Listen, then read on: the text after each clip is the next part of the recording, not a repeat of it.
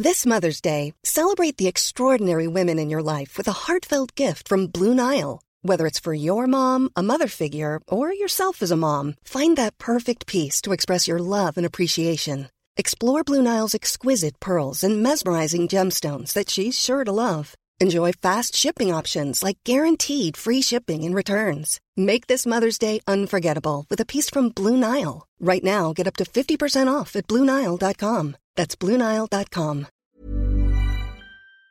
Unsere Welt ist auf dem Weg in das Zeitalter der künstlichen Intelligenz. In atemberaubender Geschwindigkeit verändert sich beinahe alles. Besonders in der Geschäftswelt ist die ungeheure Dynamik des Wandels spürbar.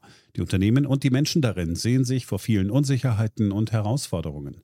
Der Aufstieg der künstlichen Intelligenz bedeutet neuen Wettbewerb, eine Flut von Daten, aber auch sich verändernde Fähigkeiten und die sich daraus ergebende Notwendigkeit von Veränderungen in den Skills von Mitarbeitenden und der Leistungsfähigkeit der Unternehmen.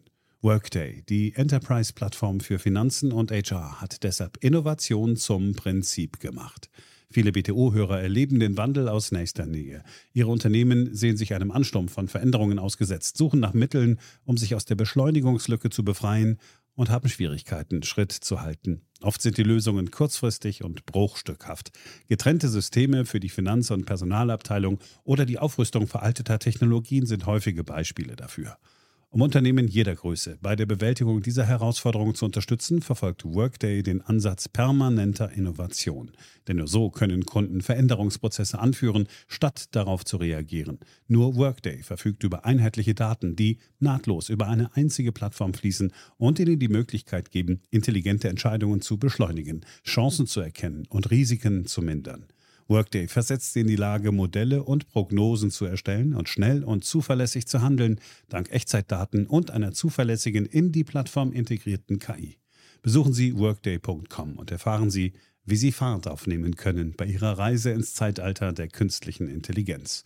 Workday, die Enterprise-Plattform für Finanzen und HR. Diese Ausgabe von BTO wird unterstützt von Chronext. Haben Sie schon einmal über eine Uhr als Investment nachgedacht.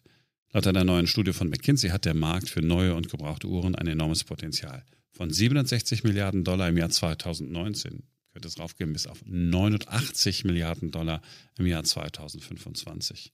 Und Chronext bietet über 7000 Luxusuhren von 49 Marken, sofort verfügbar und immer von Chronext Uhrmachern zertifiziert. Alles ist dabei, egal ob Rolex, Omega oder Breitling, egal ob neu, Vintage oder gebraucht. Chronext hat eine große Auswahl, immer mit zwei Jahren Chronext-Garantie. Uhren wie die begehrten Stahlmodelle von Rolex oder Patek Philippe haben in den letzten Jahren Wertzuwächse erlebt von bis zu 130 Prozent. Wenn Sie sich noch unsicher sind, ist das überhaupt kein Problem. Sie können kostenlos anprobieren, entweder zu Hause oder in einer der sieben Chronext Lounges in Hamburg, Berlin, München, Stuttgart, Frankfurt, Köln oder Düsseldorf. Eine Übersicht finden Sie auch nochmal online auf chronext.de. Und wenn Sie auf chronext.de Ihre persönliche Traumluxusuhr gefunden haben, dann verwenden Sie doch den Code BTO150. So sparen Sie 150 Euro auf eine Uhr ab 3000 Euro Bestellwert. Der Code ist BTO150 auf chronext.de und Sie sparen 150 Euro beim Kauf der nächsten Luxusuhr. Wir bedanken uns bei Chronext für die freundliche Unterstützung dieses Podcasts.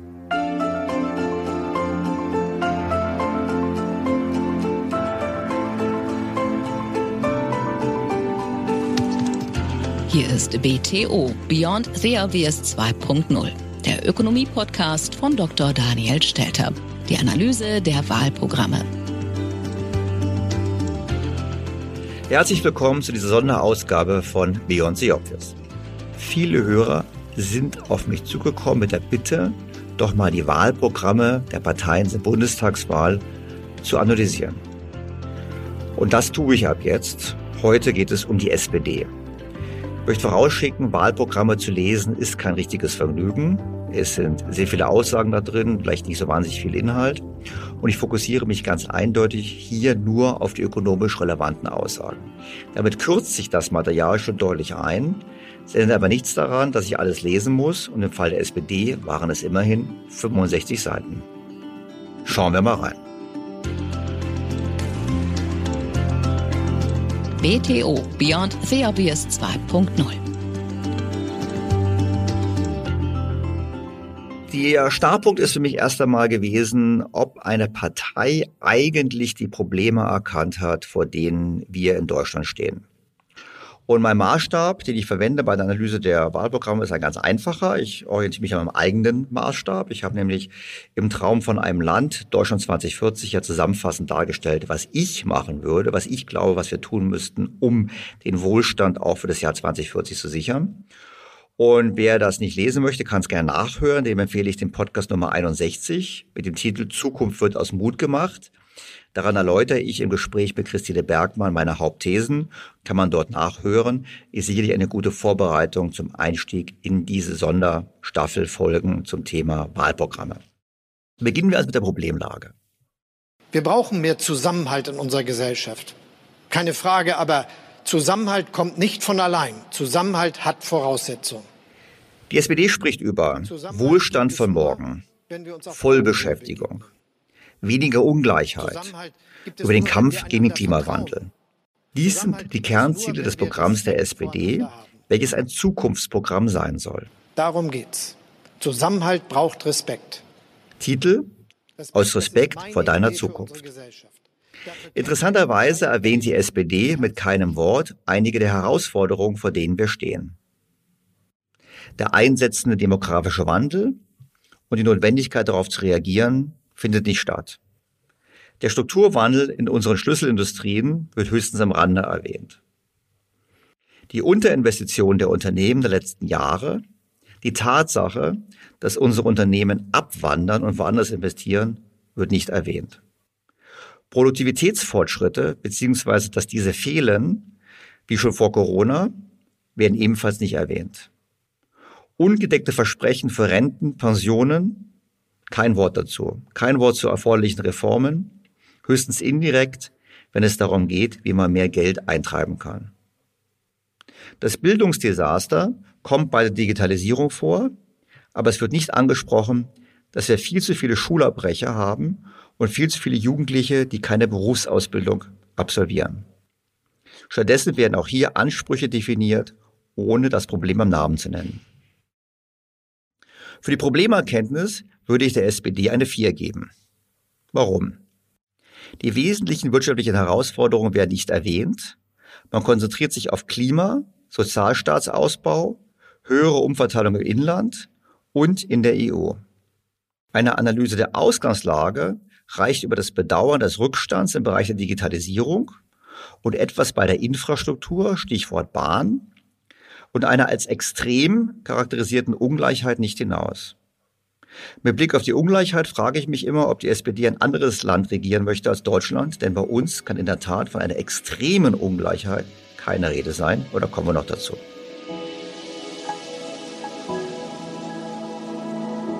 Kommen wir zum Inhalt. Die erste Herausforderung für die kommende Bundesregierung ist sicherlich, dass wir unser Land professioneller managen müssen. Wir wissen spätestens seit Corona, dass unser Staat reformbedürftig ist. Für mich gehört dazu eine ordentliche Rechnungslegung. Wir müssen endlich aufhören mit der Kameralistik. Wir brauchen eine doppelte Buchführung auch für den Staat. Denn dann würden die wahren Kosten von Grundrente und von Pensionen offensichtlich. Des Weiteren brauchen wir dringend vernetztes Denken. Wir sehen gerade wieder mal, wie es nicht funktionieren sollte. Wir diskutieren den Verbot innerdeutscher Flüge, ohne zu erkennen, dass bereits heute der Flugverkehr im europäischen Emissionshandel eingebunden ist und dass, wenn wir weniger fliegen, einfach die Zertifikate für andere günstiger werden und sich somit die Emissionen gar nicht ändern werden. Wir sehen es auch in der Politik im Bereich des Wohnungsbaus, wo wir auch sehen, dass wir von einer Intervention zur nächsten kommen und Interventionsspiralen enden, einfach deshalb, weil wir nicht die Probleme durchgehend analysieren. Wir sollten auch von anderen lernen. Ich denke zum Beispiel an Dänemark im Beispiel der Digitalisierung. Warum können wir nicht von dort entsprechende Konzepte übernehmen? Und zum Schluss müssen wir sauber rechnen. Wir brauchen Preisschilder an alle Gesetze. Und das wäre natürlich möglich, wenn man zum Beispiel den Bundesrechnungshof entsprechend aufwerten würde, wie das die Niederländer schon vor Jahrzehnten gemacht haben. Viel findet sich im Programm der SPD nicht zu diesen Themen, aber ein bisschen. Die Pandemie hat auch schmerzhaft zutage gefördert, wo wir in Deutschland besser werden müssen, wenn wir die Zukunft gewinnen wollen. Wir sind eben nicht ganz vorn dabei in Sachen Digitalisierung. Unsere Schulen, unsere Schülerinnen und Schüler, auch unsere Verwaltung haben noch immer längst nicht überall Zugang zum schnellen Internet. Unsere Gesundheitsämter haben ihre Daten viel zu lange noch per Fax übermittelt. Vieles ist zu bürokratisch verlaufen, zu langsam, zu undurchsichtig, zu widersprüchlich. Unser Ziel ist ein moderner, bürgernaher Staat, der allen BürgerInnen einen einfachen digitalen Zugang zu seinen Dienstleistungen bietet.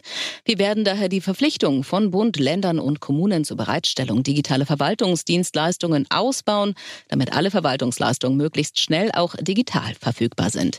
Jeder BürgerIn soll ohne Zusatzkosten und Extrageräte die Möglichkeit haben, diese Leistungen freiwillig und datenschutzkonform mit einer digitalen Identität zu nutzen.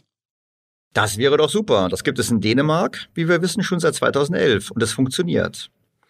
Angesichts der Tatsache, dass die SPD seit 1998 mit nur einer Unterbrechung von vier Jahren, also netto 19 Jahre regiert und in vielen wichtigen Bundesländern die Regierungen stellte oder stellt, fragt man sich natürlich, wieso habt ihr das nicht schon längst gemacht? So richtig viel findet sich zu unserem Staatswesen übrigens nicht im Programm immerhin noch die Forderung nach einer Entschuldung von hochverschuldeten Kommunen. Soziale Dienstleistungen dürfen nicht abhängig von der finanziellen Leistungsfähigkeit der Kommune sein. Dazu brauchen wir flächendeckend starke und handlungsfähige Kommunen. Im Zuge der Corona-Pandemie haben wir bereits weitere Schritte getan, um Kommunen von Sozialausgaben zu entlasten. Ein nötiger Schritt ist, den besonders hochverschuldeten Kommunen einmalig hohe Altschulden abzunehmen. Zudem werden wir das Problem der Altschulden vor allem ostdeutscher Wohnungsbaugesellschaften lösen. Das wirft natürlich die Frage auf, ob das denn so gerecht ist. Hochverschuldete Kommunen sind ja nicht immer unschuldige Opfer. Unvergessen sind die Prachtbauten, die man sich nicht mehr leisten kann. Ebenso dürfen wir doch nicht vergessen, wer den Kommunen immer mehr Lasten aufgebürdet hat. Von Sozialen bis zu Flüchtlingen. Richtig, die SPD war mit dabei. Natürlich sollte man den Kommunen mit einer anderen Einnahmen- und Ausgabenverteilung helfen, aber nicht einseitig jenen, die schlecht gewirtschaftet haben. Leider will die SPD ja nicht nur im Inland Geld auf die Kommunen umverteilen, die schlecht gewirtschaftet haben, sondern das Ganze auch noch in Europa. Aber da kommen wir noch dazu. In meinem Buch erwähne ich in diesem Themenbereich auch die Größe und Qualität des Bundestages. Ich wünsche mir als Voraussetzung für eine Wahl mindestens fünf Jahre Berufserfahrung außerhalb von Parteien und Verbänden, am besten auch außerhalb des Staates. Eine Begrenzung der Amtszeit auf zwei Legislaturperioden nacheinander, auf höchstens drei im Leben. Dasselbe sollte übrigens auch für Minister gelten und nicht für Abgeordnete. Und ich wünsche mir einen kleineren Bundestag. Die Verkleinerung des Bundestages taucht im Wahlprogramm der SPD gar nicht auf. Die SPD setzt hingegen darauf, dass künftig nur noch Abgeordnete im Bundestag sitzen, die nirgendwo sonst so viel Geld verdienen können. Wir werden dafür sorgen, dass Abgeordnete künftig ihre Einkünfte auf Euro und Cent angeben müssen. Ebenso werden wir für Abgeordnete die Anzeigepflicht für Unternehmensbeteiligung und Aktienoptionen verschärfen und klar regeln, wann ein Interessenskonflikt zwischen parlamentarischer und wirtschaftlicher Arbeit vorliegt und wie er zu lösen ist. Die Folge ist eindeutig. Unternehmer, Selbstständige werden völlig fehlen. Wir bekommen nur noch Fachkräfte wie Kevin Kühnert, der außer ein paar Monaten in einem Callcenter noch nie ein Unternehmen von innen gesehen hat. Note 5 würde ich sagen, wenn es darum geht zu beurteilen, wie die SPD unseren Staat modernisieren möchte. Doch kommen wir zum wichtigen Thema der Wohlstandssicherung oder gar. In meinem Buch diskutiere ich Themen wie die Stabilisierung der Erwerbsbevölkerung, also Maßnahmen, die dazu führen, dass die Erwerbsbeteiligung erhöht wird, dass die Arbeitszeit verlängert wird, entweder Jahres-, aber auch Lebensarbeitszeit, über intelligente Zuwanderung und über bessere Integration von Migranten. Ich spreche im Buch auch über die Notwendigkeit, die Produktivität der Wirtschaft zu steigern, über ein besseres Bildungsniveau, über mehr Investitionen vom Privaten und vom Staat. Dazu gehört es auch, die Standort attraktiver zu machen, vor allem die Energiekosten zu senken und den bürokratischen Aufwand zu reduzieren. Bei der SPD findet sich da nicht so viel im Programm. Es bleibt recht abstrakt. In Deutschland herrscht ein Fortschrittsstau. Diesen Fortschrittsstau können wir uns schlicht nicht mehr leisten. Zum einen will man Zukunftstechnologien fördern, was ja richtig ist. Auf so vielen Gebieten ist jetzt dringend ein Aufbruch nötig. Wir werden Deutschland zu einem Zentrum der Batteriezellenfertigung und des Recyclings gebrauchter Batterien machen. Im Schwerlastverkehr wird auch die Wasserstoff-Brennstoffzelle eine wichtige Rolle spielen. Die weitere Forschung hierzu werden wir unterstützen. Wir unterstützen die Automobilzulieferindustrie bei der Umstellung ihrer Produktionsprozesse und der Erschließung neuer Geschäftsfelder. Gemeinsam mit Sozialpartnern und lokalen Akteuren werden wir regionale Transformationscluster aufbauen, um neue, qualifizierte und gut bezahlte Beschäftigung in den Regionen zu schaffen. Das zeugt natürlich von einem ziemlichen Staatsglauben. Also hier wird so getan, als könnte der Staat wirklich Industrien bauen, Wirtschaften aufbauen. Aber immerhin, ich will der SPD hier zugestehen, man will hier auch etwas für die Zukunft aufbauen und den Umbau fördern. Das ist besser als nichts. Noch besser ist die Überlegung, endlich auch in Deutschland Daten nutzbar zu machen. Daten sollen für gemeinwohlorientierte digitale Dienstleistungen und Innovationen nutzbar gemacht werden und nicht nur wenigen großen Datenmonopolisten zur Verfügung stehen. Wir werden ein Datengesetz schaffen, das das Gemeinwohl in den Mittelpunkt rückt. Dafür werden wir eine vertrauenswürdige Datenteilen-Infrastruktur fördern, öffentliche Datentreuhände einrichten und gleichzeitig dafür sorgen, dass die großen Konzerne ihre Daten für gemeinwohlorientierte Ziele teilen müssen. Also die Verwendung von Daten ist ganz wichtig und wir sehen ja gerade bei vielen digitalen Start-ups, dass sie gerade in Deutschland und Europa unter den hiesigen Standards, auch Datenschutzstandards leiden und entsprechend nicht so wettbewerbsfähig sind wie die Mitbewerber aus den USA und China.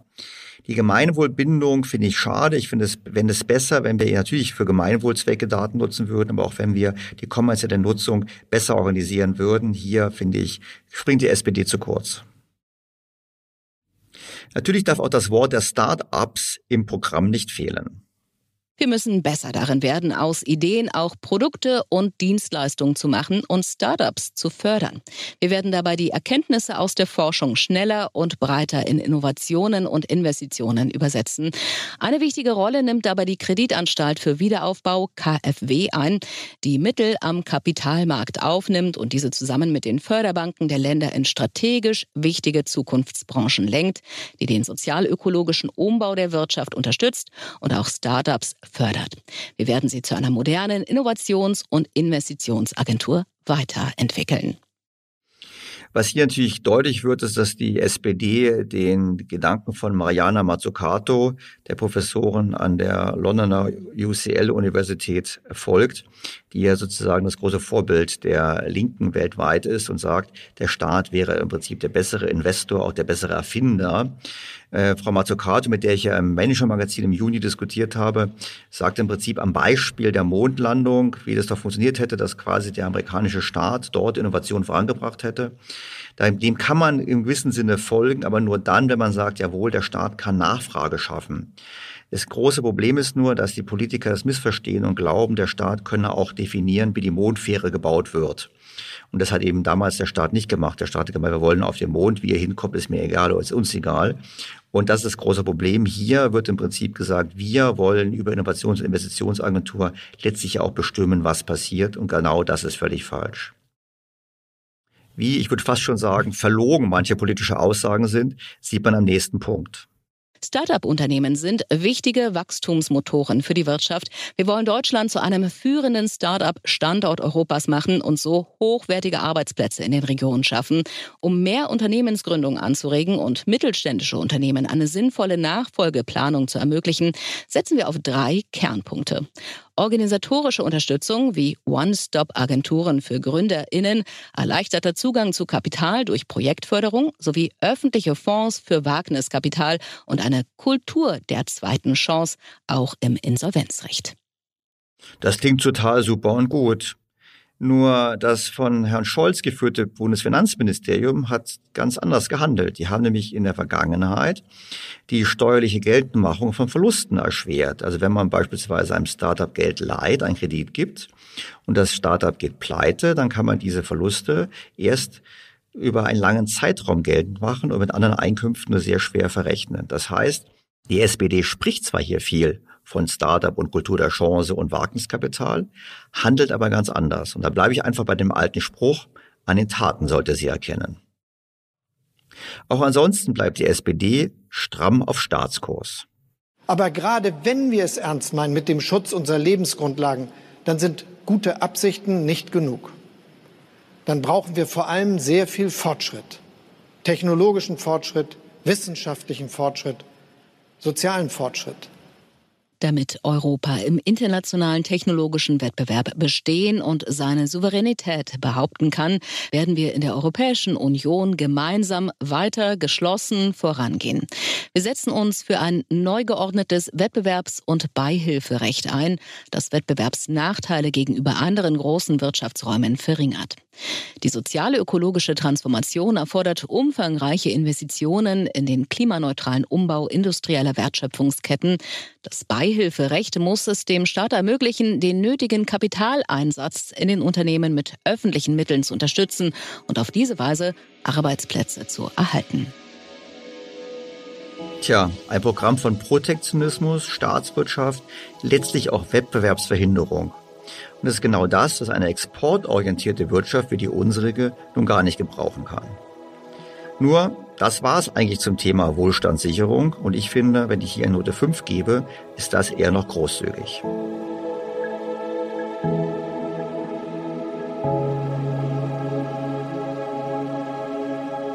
Womit wir zum nächsten Thema kommen, die Verteilung von Wohlstand. Das hat natürlich zugegebenermaßen in meinem Buch eine geringere Rolle gespielt, weil ich mich vor allem darum gekümmert habe, wie wir den Kuchen größer machen können für alle. Nur beim Thema der Staatsfinanzierung bin ich darauf eingegangen und habe vorgeschlagen, dass wir das Steuern- und Abgabensystem umbauen. Dazu kommen wir nachher aber nochmal. Ich will an dieser Stelle nur eine kleine Auswahl an Gedanken der SPD darlegen, wie man die Bürger mit ihrem eigenen Geld oder dem Geld anderer beglücken kann. Liebe Genossinnen und Genossen, Gesellschaft des Respekts, das heißt auch, wir machen unseren Sozialstaat zu einem der besten Sozialstaaten auf der Welt. Das können wir. Und wir müssen das tun, weil Deutschland eines der reichsten Länder auf der Welt ist. Und wir werden ja auch alles dafür tun, dass das so bleibt. Wir werden den gesetzlichen Mindestlohn zunächst auf mindestens 12 Euro erhöhen und die Spielräume der Mindestlohnkommission für künftige Erhöhungen ausweiten. An der Stelle möchte ich nur darauf hinweisen, dass man sich bei der Einführung des Mindestlohns bewusst auf einen sozialpartnerschaftlichen Ansatz geeinigt hatte. Das heißt, dass nicht die Politik entscheidet. Die SPD will nun, dass künftig die Politik die Löhne festlegt. Damit ändert man mal so nebenher das Erfolgsmodell Deutschlands seit 1948. Das kann man machen, sollte man aber meines Erachtens nicht machen. Weiteres Beispiel. Wir werden einen Rechtsanspruch auf mobile Arbeit einführen. Grundsätzlich sollen Beschäftigte bei einer Fünf-Tage-Woche mindestens 24 Tage im Jahr mobil oder im Homeoffice arbeiten können, wenn es die Tätigkeit erlaubt. Klar ist, dass das nicht in rund um die Uhr Arbeiten ausarten darf.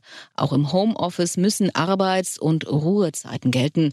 Die Arbeitszeit muss jeden Tag vollständig erfasst werden und es braucht ein Recht auf Nichterreichbarkeitszeiten, auf technische Ausstattung sowie guten guten Unfallversicherungsschutz.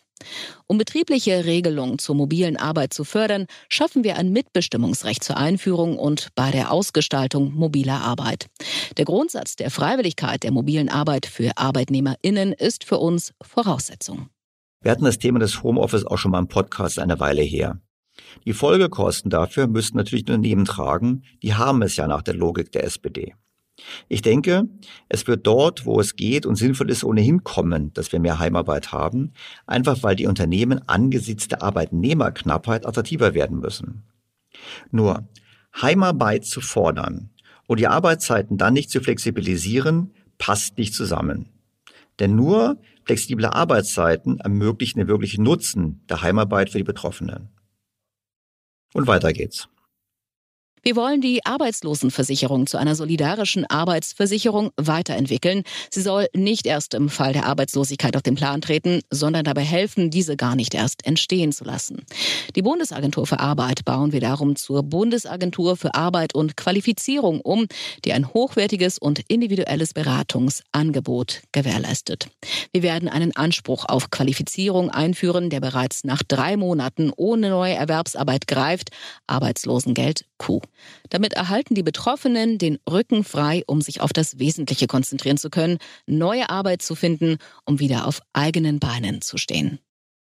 Ich bringe diesen Ausschnitt aus dem Programm aus zwei Gründen. Zum einen haben wir gesehen, dass in den zehn Jahren vor Corona trotz einem deutlichen Rückgangs an Arbeitslosigkeit die administrativen Kosten der Bundesagentur für Arbeit explodiert sind. Das heißt, die Verwaltungskosten sind deutlich höher. Das muss man erstmal fertigbringen. Man hat weniger Kunden und gleichzeitig steigende Kosten. Zum anderen war der wesentliche Nutzen der Hartz-IV-Reformen, einen Anreiz zu geben, im Falle von Arbeitslosigkeit möglichst rasch wieder zu arbeiten. Warum? Nun, weil man empirisch weiß, dass mit jedem Monat Arbeitslosigkeit das Risiko wächst, nicht mehr in den Arbeitsmarkt zurückzufinden. Deshalb war es ein bewusstes Ziel bei der Einführung von Hartz IV, dass quasi sehr stark der Anreiz gesetzt wird, sich unmittelbar nach dem Verlust des Arbeitsplatzes um einen neuen Arbeitsplatz zu kümmern. Das wird jetzt ausgehebelt und deshalb ist das, was sozusagen erst einmal gut klingt, genau das Gegenteil, weil es nämlich eigentlich letztlich auf Dauer strukturelle Arbeitslosigkeit und Langzeitarbeitslosigkeit fördern wird. Die Grundsicherung werden wir grundlegend überarbeiten und zu einem Bürgergeld entwickeln. Unser Bürgergeld steht für ein neues Verständnis eines haltgebenden und bürgernahen Sozialstaats. Das Bürgergeld soll digital und unkompliziert zugänglich sein. Bescheide und Schriftwechsel sollen eine verständliche Sprache sprechen. Die Regelsätze im neuen Bürgergeld müssen zu einem Leben in Würde ausreichen und zur gesellschaftlichen Teilhabe befähigen. Das Bürgergeld muss absichern, dass eine kaputte Waschmaschine oder eine neue Winterjacke nicht zur untragbaren Last werden. Das klingt alles sehr gut und wer will das schon widersprechen? Es ist immer gut, wenn wir einen ausgebauten Sozialstaat haben. Auf der anderen Seite geht es wiederum in die Richtung, die wir nicht haben wollen. Wir brauchen nämlich möglichst hohe Arbeitsanreize. Gerade angesichts der demografischen Entwicklung ist es unerlässlich, dass wir die Erwerbsbeteiligung auf hohem Niveau halten oder noch steigern. Und deshalb sind solche Instrumente wie das Bürgergeld, was die SPD hier vorschlägt, zwar gut gemeint, reduzieren aber natürlich die Anreize zur Arbeitsaufnahme und ist damit genau das Gegenteil von dem, was wir mit Blick auf den demografischen Wandel bräuchten. Das Bürgergeld beinhaltet Mitwirkungspflichten, setzt aber konsequent auf Hilfe und Ermutigung. Eingliederungsvereinbarungen werden durch eine gemeinsame und auf Augenhöhe erarbeitete Teilhabevereinbarung ersetzt. Bei ihrer Umsetzung setzen wir auf Befähigung und Bestärkung und nicht auf Vorgaben und Zwang. Sinnwidrige und unwürdige Sanktionen schaffen wir ab. Das sozioökonomische und soziokulturelle Existenzminimum muss jederzeit gesichert sein. Und damit fehlt auch der Anreiz, einer Arbeit nachzugehen. Der große Vorteil der Reformen von der Regierung Schröder war in der Tat, die Arbeitsanreize zu erhöhen. Und wir haben gesehen, wie es gewirkt hat. Und ich bleibe dabei, es ist immer noch besser, wenn jemand arbeitet, auch vielleicht mit geringen Löhnen, die man entsprechend dann kompensieren und aufstocken sollte, als wenn jemand nicht arbeitet und am Arbeitsprozess nicht teilnimmt. Das gilt namentlich auch mit Blick auf die Integrationsvoraussetzungen. Nirgendwo können wir neue Mitbürger so gut integrieren wie am Arbeitsplatz. Und eine weitere Wohltat hat die SPD im Programm. Das Bundesausbildungsförderungsgesetz BAföG soll in Zukunft wieder mehr junge Erwachsene erreichen. Dafür weiten wir die Förderansprüche aus und streben eine schrittweise Rückkehr zum Vollzuschuss an. Das neue Kindergeld ist eine Basisabsicherung für alle bis zum Alter von 25 Jahren. Es macht das BAföG Eltern unabhängiger. Zugleich werden wir das BAföG und das Aufstiegs-BAföG besser aufeinander abstimmen und perspektivisch zusammenführen. Die Altersgrenzen im BAföG werden wir dazu in einem ersten Schritt aufheben. Und wir brauchen ein Neustart BAföG, das auch im Erwachsenenalter neue berufliche Wege öffnen und angemessen den Lebensunterhalt sichert. Also was ich richtig gut finde, ist dieses Neustart BAföG. Ich meine, in meinem Buch sage ich auch, wir sollten eigentlich Bildungsgutscheine den Bürgern geben, damit wir im Prinzip die Fortbildung im Alter oder lebenslanges Lernen eigentlich fördern. Vor dem Hintergrund, das finde ich sehr gut. Die Frage ist natürlich, äh, was die Rahmenbedingungen dabei sind. Kritischer sehe ich die Aufhebung der Altersgrenze beim BAföG, weil ich finde schon, wir sollten einen Anreiz geben, dass mit dem Studium schnell vorangeht. Und da muss die generelle Frage aufwerfen, ob das wirklich so gerecht ist, das BAföG in dem Maße zu bezahlen. Wissen wir doch, dass Akademiker hinterher ihr Leben lang deutlich mehr verdienen werden. Und das BAföG wird aber von allen bezahlt, also auch von denjenigen, die eben nicht studieren und nicht studiert haben.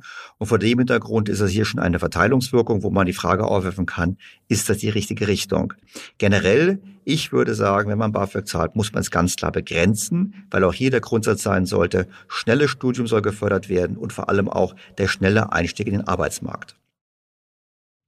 Aber natürlich hat die SPD nicht nur was im Arbeitsmarkt im Programm, sondern auch zum Wohnungsmarkt. Die weitere Regulierung des Mietmarktes ist Kernbestandteil des Programms.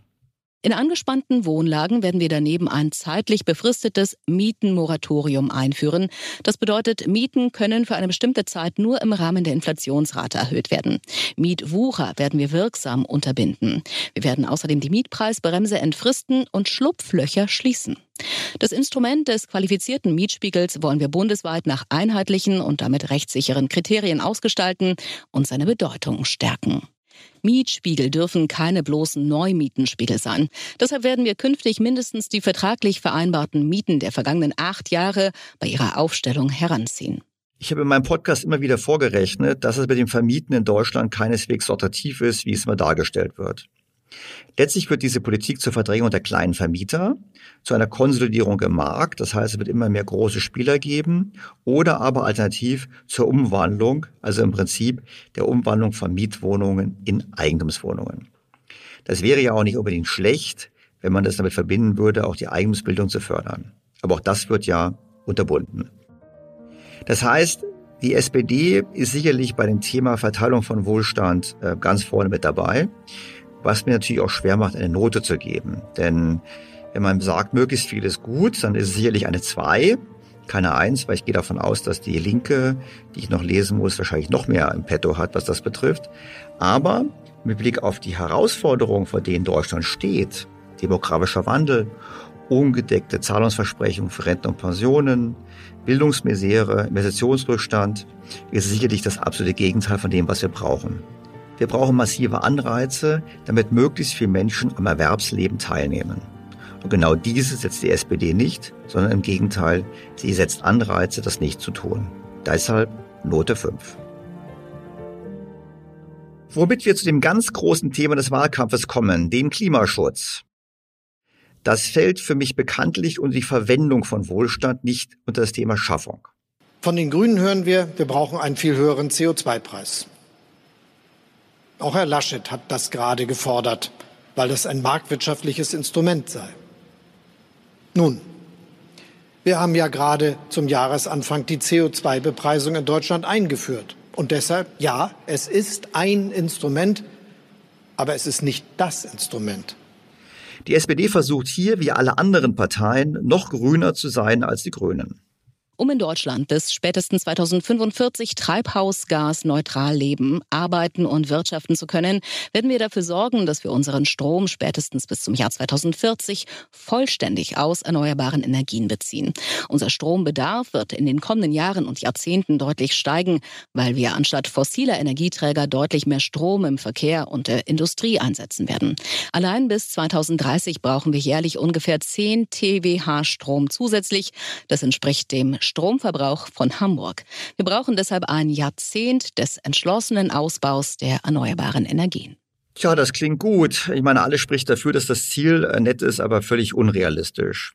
Interessant in dem Zusammenhang finde ich übrigens, dass in dem Programm einer Partei, die sich Gerechtigkeit so groß auf die Brust schreibt, kein einziges Wort zu den schon jetzt sehr hohen Stromkosten auftaucht. Mit keinem Wort erwähnt die SPD, dass die Bürger in Deutschland mit die höchsten Stromkosten in Europa haben. Auch der Gebäudesektor muss schrittweise CO2-neutral werden. Mit dem CO2-Preis wollen wir vor allem Investitionen lenken und VermieterInnen zur Modernisierung motivieren. Gerade im Bestandsmietenwohnungsbau gibt es noch viel zu tun. Wir haben das Ziel, dass bis 2030 fünf Millionen Häuser über innovative Heiz- und Energiesysteme, zum Beispiel Wärmepumpen, versorgt werden. Wir werden gesetzliche Regelungen schaffen, dass der CO2-Preis von den VermieterInnen getragen wird. Dabei orientieren wir uns am Ziel der Warmmietenneutralität. Also die Umlage der CO2-Abgabe ausschließlich auf den Vermieter ist völliger Blödsinn. Das habe ich schon mehrfach vorgerechnet. Darum an dieser Stelle nur ganz kurz die Erinnerung. Die Kaltmiete widerspiegelt ja bereits die Energieeffizienz eines Hauses. Das heißt, der Vermieter hat bereits diese Kosten. Und wenn man nur die CO2-Abgabe ausschließlich dem Vermieter überlässt oder überträgt, fehlt die eigentlich beabsichtigte Steuerungswirkung beim Mieter. Denn der Mieter hat sehr wohl die Möglichkeit, durch sein Verhalten wie er lüftet, wie er heizt, den Energieverbrauch zu beeinflussen. Wenn nun die höheren Kosten überhaupt nicht beim Auftauchen, gibt es keine Notwendigkeit, sein Verhalten anzupassen.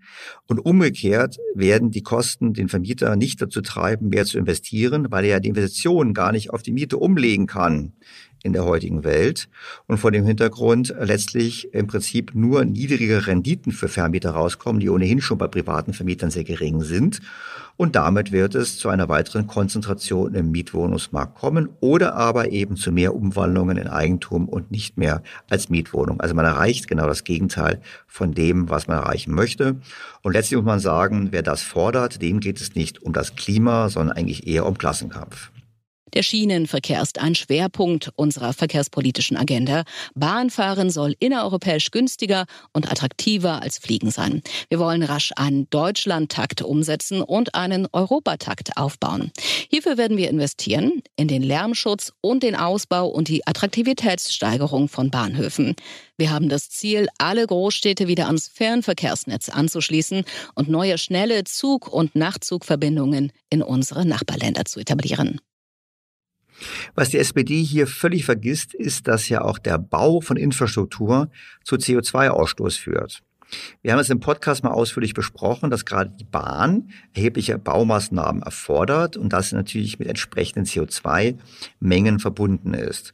Und das muss man eben berücksichtigen, wenn man Verkehrssysteme miteinander vergleicht.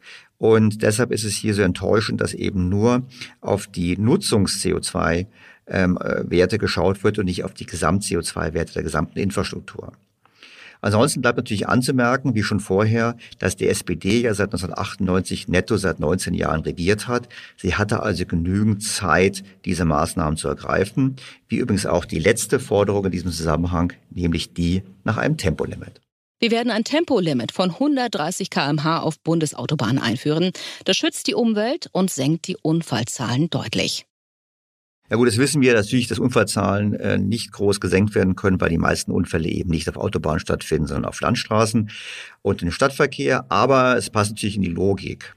Und ich finde, leider Gottes, man kann nicht mehr zu diesem Thema sagen. Natürlich will die SPD auch Forschung fördern und Investitionen anstoßen, um gegen den Klimawandel vorzugehen. Aber die grundlegende Frage, wie wir Effizienz und Effektivität in unsere Klimapolitik bekommen, wird nicht mal aufgeworfen. Note 5. Aber hier kann man auch schwer was richtig machen.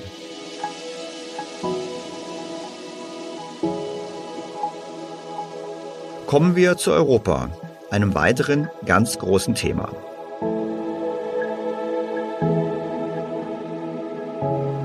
Wir haben diesmal nicht die Antwort gegeben, die Deutschland und Europa nach der Bank- und Finanzkrise 2008-2009 gegeben haben. Wir haben nicht auf harte Einschnitte und Sparen um jeden Preis auf Austerität gesetzt. Wir haben es geschafft, dass wir in dieser für alle schwierigen Situation gemeinsam als Europäische Union Geld aufnehmen, um mit diesen Anleihen wichtige Zukunftsinvestitionen zu finanzieren. Nur so können wir die Folgen der Krise in ganz Europa abmildern. Das ist auch im ureigenen Interesse Deutschlands. Als Exportnation hängt unser Wohlstand davon ab, dass es in den anderen europäischen Mitgliedstaaten gut läuft. In meinem Buch erläutere ich ausführlich, dass die EU und vor allem die Eurozone bei dem zentralen Versprechen der Wohlstandsschaffung versagt. Die Schulden sind schon so weit auseinandergelaufen, dass an ein Sparen nicht mehr zu denken ist. Wir stehen vor einer Monetarisierung der Staatsschulden auf europäischer Ebene. Die Wettbewerbsfähigkeit zwischen den Ländern ist so weit auseinandergegangen, dass sie mit Transfers nicht zu lösen ist. Und wir wissen darüber hinaus auch, dass Transferunionen nicht funktionieren können, abgesehen davon, dass sie angesichts der Vermögensverteilung in Europa nicht gerecht sind. Denn die ärmeren Deutschen würden Geld an die reicheren Italiener, Franzosen und Spanier überweisen.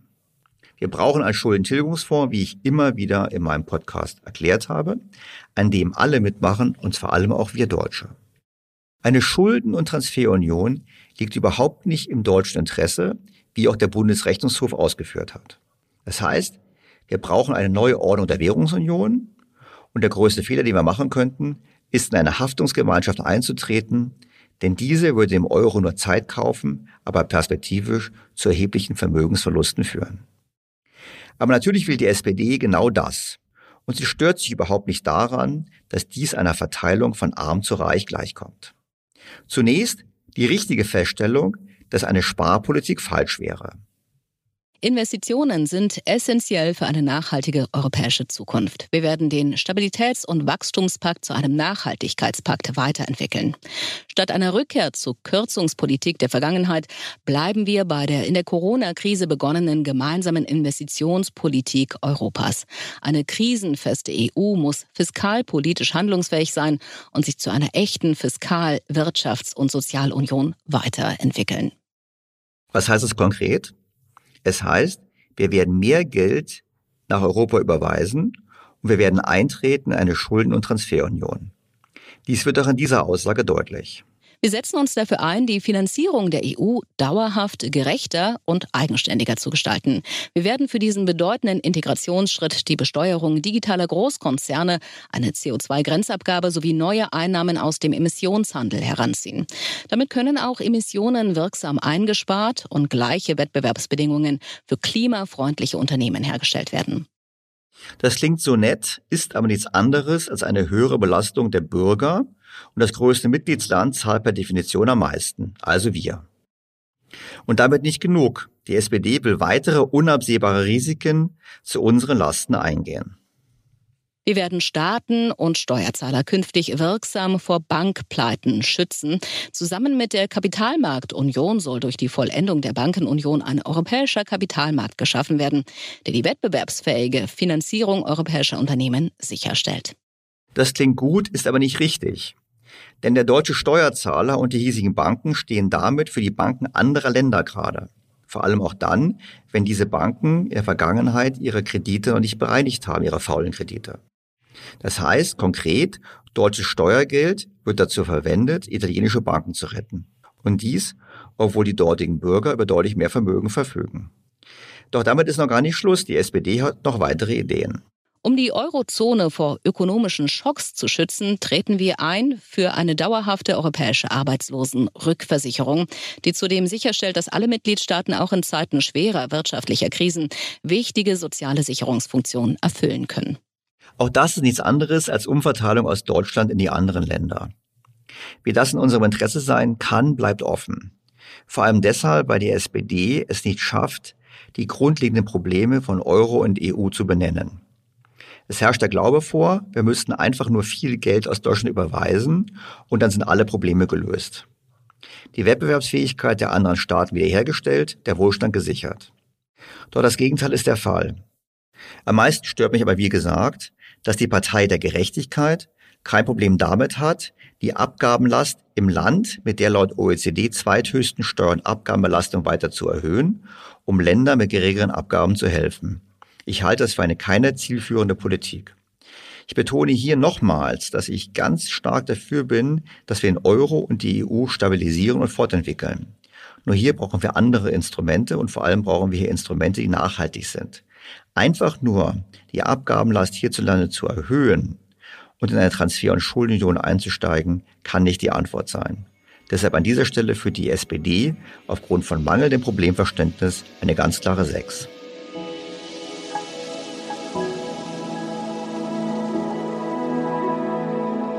Kommen wir zu einem weiteren Thema. Ein wichtiges Ziel sollte es angesichts der beklagten Ungleichheit im Lande sein, die Deutschen vermögender zu machen. Ich erinnere daran, dass unsere Reichen nach Zahlen der EZB nicht reicher sind als die Reichen in Italien, in Frankreich und in Spanien. Das Problem bei uns ist, dass der Rest weniger besitzt. Das heißt, während Italiener über alle Vermögens- oder Einkommensgruppen hinweg etwas Vermögen haben, sieht das in Deutschland ganz anders aus.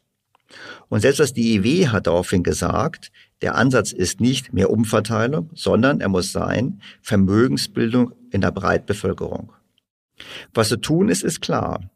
Wir brauchen eine Abgaben- und Steuerentlastung, gerade im unteren und mittleren Bereich, damit Vermögensbildung stattfinden kann. Wir brauchen die Förderung einer kostengünstigen Aktienanlage. Wir brauchen die Förderung von privatem Wohneigentum. Und natürlich brauchen wir eine breitere finanzielle Bildung. Die Deutschen müssen erkennen, wie man richtig spart, wie man das Geld richtig anlegt, wie man sein Geld auf Inflation schützt, denn das werden die Themen sein der kommenden Jahre. Zu alledem findet sich im SWD-Programm nichts.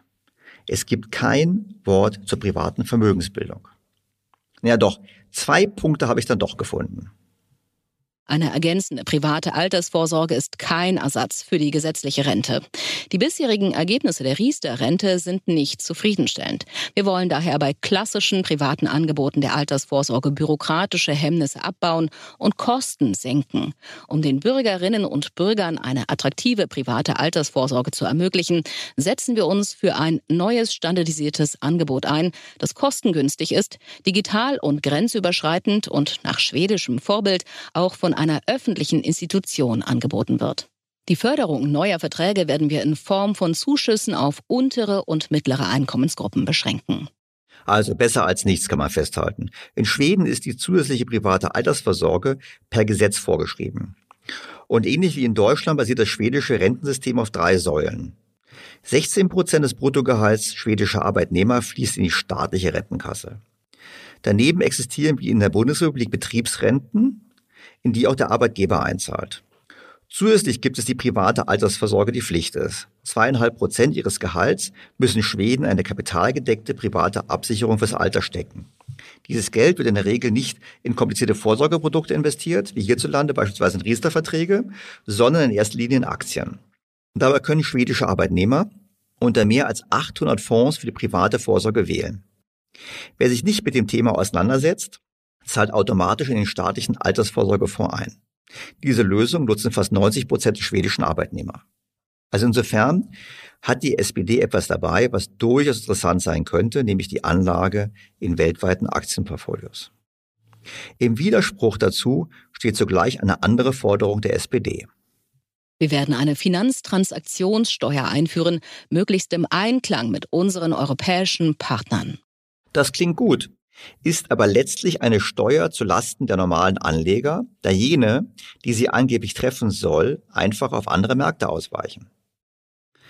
Damit sinkt die Rendite derjenigen, die privat vorsorgen wollen. Fazit. Private Vermögensbildung ist für die SPD kein großes Thema. Warum auch? Sind doch Bürger, die selbst vorsorgen, nicht so abhängig von der Güte der Politiker. Wenn überhaupt, möchte die SPD die Bürger verpflichten, in einen staatlich organisierten Fonds zu investieren. Nebenwirkung? Erneut müssen die Bürger nicht selber über Geld nachdenken. Wozu auch? Und das ist eben sehr schlecht für das Verständnis von Wirtschaft und Finanzen hierzulande. Auch hier kann man der SPD nicht mehr als eine 5 geben.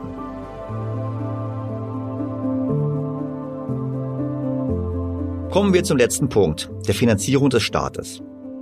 In meinem Buch schlage ich einen grundlegenden Umbau der Finanzierung des Staates vor. Unter anderem folgende Punkte stelle ich zur Diskussion. Zum einen sollten wir aufhören, in der breiten Mitte umzuverteilen. Hier nimmt der Staat so viel Geld weg, wie er wieder zurückgibt. Wir sollten uns einfach sparen und sollten uns darauf konzentrieren, dass wir quasi die obere Drittel der Bevölkerung besteuern und der unteren Drittel der Bevölkerung helfen. Wir müssen generell, wie schon mehrmals dargelegt, die Anreize zur Arbeitsaufnahme steigern. Das heißt, deutlich geringere Steuern und vor allem Abgaben im unteren Einkommensbereich, auch kombiniert mit der Idee einer negativen Einkommensteuer. Wir brauchen insgesamt eine deutliche Steuer- und Abgabensenkung, vor allem auch deshalb, weil wir idealerweise an einem europäischen Schuldentilgungsfonds partizipieren. Im Gegenzug kann man dann über eine gerechtere Besteuerung von Vermögen und Kapitalgewinnen nachdenken, aber dies vor allem durch eine Erweiterung der erfassten Bereiche. Also Erbschaftssteuer, Wertzuwechsel von Immobilien, aber mit tieferen Sätzen. Die SPD hatte einen etwas einseitigeren Blick auf das Thema. Gebraucht wird dafür kraftvolle Politik auf allen Ebenen. Natürlich für eine gerechte Besteuerung. Eine Besteuerung, die kleine und mittlere Einkommen besser stellt und die zugleich Millionäre und Milliardäre stärker für die Finanzierung der öffentlichen Aufgaben heranzieht. Natürlich gegen Steuerhinterziehung, gegen Steuervermeidung, gegen Steuerbetrug und Steueroasen. Aber vor allem dafür, dass alle hart arbeitenden Bürgerinnen und Bürger in unserem Land die Anerkennung und die Wertschätzung finden, die sie verdient haben. Zunächst geht es darum, mehr Geld in das öffentliche Gesundheitssystem zu bekommen. Ein leistungsfähiges Gesundheitssystem braucht eine stabile und solidarische Finanzierung. Steuerzuschüsse und Investitionsmittel sollten mit klaren Zielvorgaben für die Reform des Systems verbunden werden. Wir werden eine Bürgerversicherung einführen. Das bedeutet gleich guter Zugang zur medizinischen Versorgung für alle, eine solidarische Finanzierung und hohe Qualität der Leistungen. Der Staat muss deshalb sicherstellen, dass die Leistungen der Gesundheitsversorgung den Bedürfnissen derer entsprechen, die sie benötigen die sie benötigen. Hm.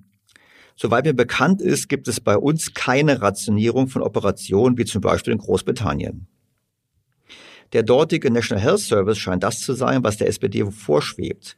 Dabei führt dieser zu einer noch extremeren Ungleichbehandlung, wie man beobachten kann, weil hier wirklich eine Zweiklassenmedizin entsteht, da nämlich derjenige, der wirklich extra zahlen kann, bei Ärzten ist, die er privat sofort Cash bezahlt, hingehend der Normalbürger teilweise Monate, wenn nicht sogar jahrelang auf Operationen warten muss. Und was die Finanzierung betrifft, schon jetzt haben wir eines der teuersten Gesundheitssysteme der Welt. Und es ist nichts anderes als die Beschaffung weiterer Finanzierungsquellen angesichts des demografischen Wandels, was die SPD hier vorschlägt. Wir sollten übrigens im Hinterkopf haben, dass obwohl wir so viel Geld für Gesundheit ausgeben, die Lebenserwartung bei uns keineswegs überdurchschnittlich hoch ist. Hier sind andere Länder, die weniger Geld ausgeben, manchmal deutlich besser. Und wie möchte die SPD die vielen Ausgaben finanzieren? Die Finanzierung der in diesem Zukunftsprogramm formulierten Schwerpunkte stellen wir sicher. Dazu werden wir die verfassungsrechtlich möglichen Spielräume zur Kreditaufnahme nutzen. Hier stimme ich der SPD zu. Ich halte es für falsch, zu Schwarz Null zurückzukehren, vor allem im Kontext der Eurozone. Das Problem ist nur eher, wofür wird das Geld ausgegeben? Und da ist das Programm der SPD, wie ich gezeigt habe, ausgesprochen ernüchternd. Aber natürlich möchte die SPD auch Steuern erhöhen. Die extrem ungleiche Verteilung von Einkommen und Vermögen ist nicht nur sozialpolitisch bedenklich, sie ist auch ökonomisch unvernünftig. Die hohe und weiter wachsende Konzentration des Vermögens auf einige Hochvermögende verhindert nachhaltiges Wachstum und verschenkt wertvolle Potenziale. Also zum einen falsch. Nach Umverteilung sind die Einkommen nur in den skandinavischen Ländern gleicher als bei uns. Und beim Thema Vermögen habe ich ja schon erwähnt, dass unsere Reich nicht reicher sind, sondern dass die Mitte ärmer ist als in anderen Ländern. Und daran ändert man nichts, wenn man den Reichen Geld wegnimmt und das konsumiert. Das heißt, wir müssten eigentlich hingehen und müssten ein Programm starten zur Wohlstandsmehrung, was wie gesagt bei der SPD kein relevantes Thema ist. Ich möchte auch noch daran erinnern, was im Podcast immer wieder diskutiert wird, dass natürlich die Vermögenspreise vor allem getrieben sind von unserer Geldordnung und von der Politik der EZB. Wenn die SPD also der Auffassung ist, dass die Vermögen zu stark gewachsen sind, dann sollte sie hier an der Ursache ansetzen und nicht an den Symptomen arbeiten. Das einzige Ergebnis der höheren Besteuerung von Vermögen in Deutschland wird sein, dass wir noch ärmer werden im Vergleich zu unseren Nachbarn. Wir wollen die Steuern für die Mehrheit senken. Wir werden eine Einkommensteuerreform vornehmen, die kleine und mittlere Einkommen besser stellt, die Kaufkraft stärkt und dafür im Gegenzug die oberen 5 Prozent stärker für die Finanzierung der wichtigen öffentlichen Aufgaben heranzieht. Für diejenigen, die besonders viel verdienen, halten wir zudem an dem Aufschlag von drei Prozentpunkten zur Einkommensteuer fest. Er soll künftig bei Verheirateten für den zu versteuernden Einkommensanteil oberhalb von 500.000 Euro im Jahr bei ledigen ab 250.000 Euro im Jahr gelten. Gut, das ist natürlich klares SPD-Programm. Es ist sehr konkret bei dem Thema, wo man Steuern erhöht, aber es ist sehr unkonkret bei dem Thema, wo man dann Steuern senkt. Denn bekanntlich zahlt man schon heute ab dem 1,4-fachen des Durchschnittsgehaltes den Spitzensteuersatz. Ähm, das zu senken wäre richtig, kostet aber sehr viel Geld. Und vor allem will das die SPD ja gar nicht. Die spricht ja eher so ein bisschen nebulös, wir wollen jemanden entlasten. Aber es ist klar, die Erhöhung wird kommen, wenn die SPD an die Macht kommt. Aber die Senkung ist mehr als nebulös. Und man muss immer eins im Hinterkopf haben, Ähm, Steuern ist immer eine Frage von Steuersatz und Volumen. Wie viele Leute haben dann so viel Geld? Und dann stellt man fest, am Ende kommt man immer bei Notwendigkeit an, dass man die Masse besteuern muss, damit überhaupt irgendetwas hinten rauskommt. Das heißt, Steuererhöhung ist klar, Steuersenkung sehr nebulös und ich bin skeptisch, dass da wirklich Entscheidendes bei rauskommen würde. Dazu passt auch das hier. Den Solidaritätszuschlag haben wir für die allermeisten BürgerInnen abgeschafft. Die Einnahmen aus dem verbliebenen Solidaritätszuschlag, den nur noch die SpitzenverdienerInnen zahlen, werden wir weiter brauchen. Er ist ein gerechter Beitrag zu einem stabilen Gemeinwesen, das alle nutzt. Das muss man jetzt nicht weiter kommentieren. Wir wollen die Vermögenssteuer wieder in Kraft setzen, auch um die Finanzkraft der Länder für wichtige Zukunftsaufgaben zu verbessern. Wer sehr viel Vermögen hat, muss einen größeren Beitrag zur Finanzierung unseres Gemeinwesens leisten. Deshalb werden wir unter anderem einen maßvollen einheitlichen Steuersatz von einem Prozent für sehr hohe Vermögen einführen. Gleichzeitig wird es hohe persönliche Freibeträge geben, sodass sich die Steuerbelastung auf besonders vermögende Teile der Bevölkerung konzentriert. Wir stellen sicher, dass mit der Vermögensteuer keine Arbeitsplätze gefährdet werden. Die Grundlage von Betrieben wird bei der Vermögenssteuer verschont.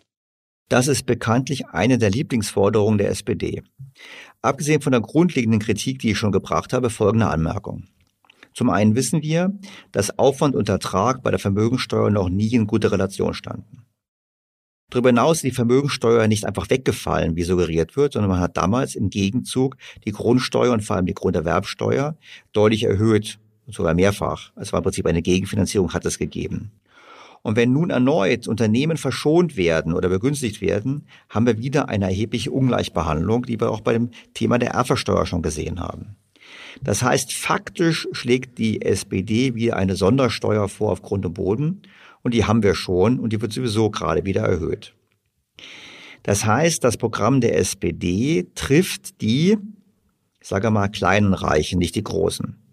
Denn die großen Reichen, die großen Vermögen stecken nun mal in Unternehmen. Zu guter Letzt, aus Einnahmegründen brauchen wir diese Steuer ohnehin nicht. Denn selbst nach Corona sind die deutschen Staatsschulden auf einem Niveau, das keinem Sorge machen muss, vor allem nicht im Kontext der Eurozone. Damit nicht genug. Natürlich möchte die SPD auch die Erbschaftssteuer erhöhen. Die Erbschaftssteuer ist reformbedürftig. In ihrer gegenwärtigen Form ist sie ungerecht, da sie vermögende Unternehmenserben bevorzugt. Mit einer effektiven Mindestbesteuerung werden wir die Überprivilegierung großer Betriebsvermögen abschaffen. Auch für vermögenshaltende Familienstiftungen werden wir eine Mindestbesteuerung einführen. Der naheliegende Ansatz wäre doch ein anderer der wäre, die Steuersätze deutlich zu senken und dafür alles zu besteuern. Dies widerspricht aber der sozialdemokratischen Logik. Denn dann kann der Politiker ja nicht mehr steuernd eingreifen. Aber der Wunsch der SPD nach Einnahmensteigerung geht noch weiter. Wir werden eine grundsätzliche Pflicht zur Altersvorsorge einführen und Selbstständige schrittweise in die gesetzliche Rentenversicherung integrieren. Die Mindestbeiträge zur Krankenversicherung für Selbstständige haben wir bereits um mehr als die Hälfte gesenkt. Unser Ziel sind einkommensabhängige Beiträge wie bei abhängig Beschäftigten. Jeder Sozialdemokrat wird viel erzählen, dass man den Menschen damit Sicherheit geben will. Nach dem Motto, so sind die auch abgesichert. Die Wahrheit ist natürlich eine andere. Man muss mehr Einnahmen generieren, da sonst das Rentensystem früher kollabiert. Die Ansprüche liegen ja erst weit in der Zukunft. Das Ponzi-Schema unserer Rente soll so weitergeführt werden. Dazu passt auch, dass die SPD grundsätzlich gegen höhere Renteneintrittsalter ist. Deshalb ist es hier viel einfacher, die Einnahmen zu erhöhen, also abzukassieren und nebenbei übrigens auch die Vermögensbildung weiter zu erschweren. Denn die Bürger, die jetzt einzahlen müssen, sorgen nicht mehr privat vor, mit der Folge, dass aufgrund dieser Politik in den kommenden Jahren die Vermögensungleichheit in Deutschland noch mehr zunehmen wird. Zwei Schmankerl zum Abschluss. Die steuerliche Abzugsfähigkeit von ManagerInnen-Gehältern werden wir begrenzen, und zwar auf das 15-fache des Durchschnitteinkommens der Beschäftigten in dem Betrieb, in dem die Managerin beschäftigt ist. Da ich glaube, dass das Gehaltsniveau durchaus mit der Leistung zu tun haben sollte, bedeutet dies, dass Unternehmen, die viele Mitarbeiter beschäftigen, die zudem überwiegend geringer qualifiziert sind, gute Manager nicht mehr so leicht bekommen. Ich nehme mal als Beispiel die Post oder ein Flughafenbetreiber.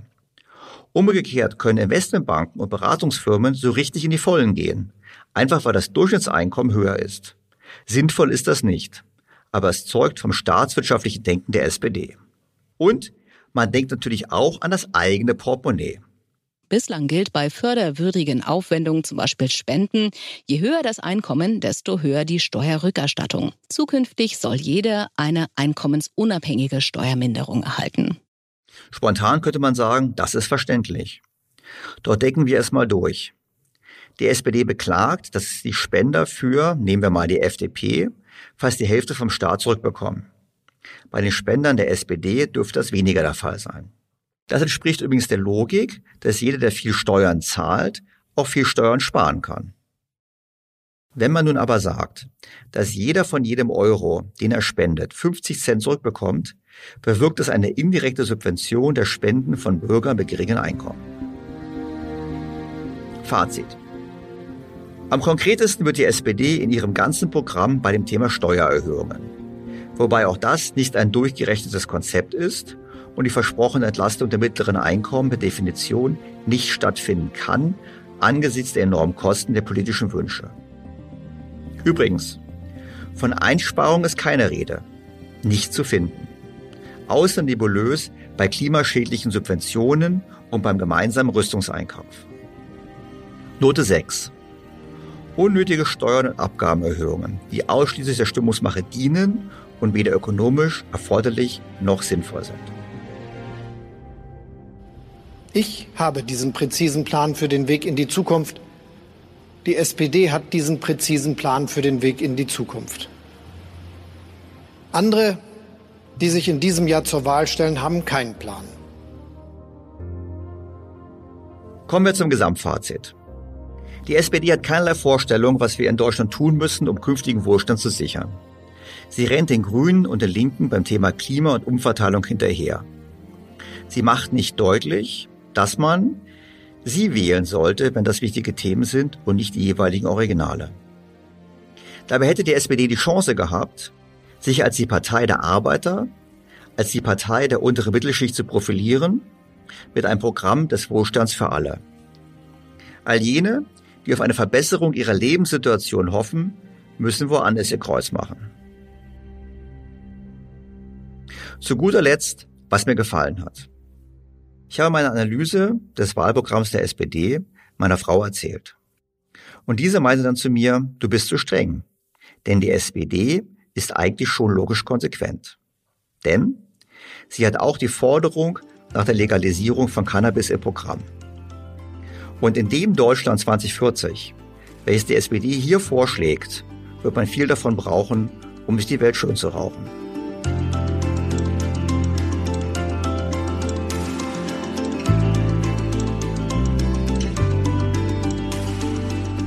Das war's mit der Besprechung des Wahlprogramms der SPD. Weitere Wahlprogrammchecks werden folgen, sobald diese vorliegen und ich wieder die Kraft habe, mich durch den Wust an Worthülsen zu kämpfen. Ich hoffe, Sie hatten dennoch Spaß. In diesem Sinne, ich freue mich auf die kommende Folge und natürlich den kommenden Sonntag, wo wir mit den üblichen Podcast-Themen weitermachen. Ihr Daniel Städter. BTO Beyond the Obvious 2.0.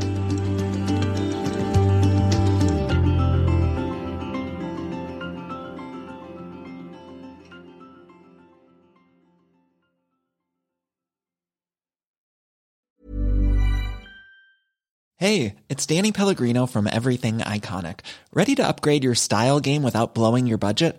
Check out Quince. They've got all the good stuff shirts and polos, activewear, and fine leather goods, all at 50 to 80% less than other high end brands. And the best part? They're all about safe, ethical, and responsible manufacturing. Get that luxury vibe without the luxury price tag. Hit up quince.com slash upgrade for free shipping and 365 day returns on your next order. That's quince.com slash upgrade. Was ist noch besser als ein guter Plan? Die Möglichkeit, ihn zu ändern. Mit integrierter KI bietet Workday kontinuierliche Innovationen, die Ihnen helfen, agil zu bleiben, egal was passiert. Workday, the finance and HR system for a changing world.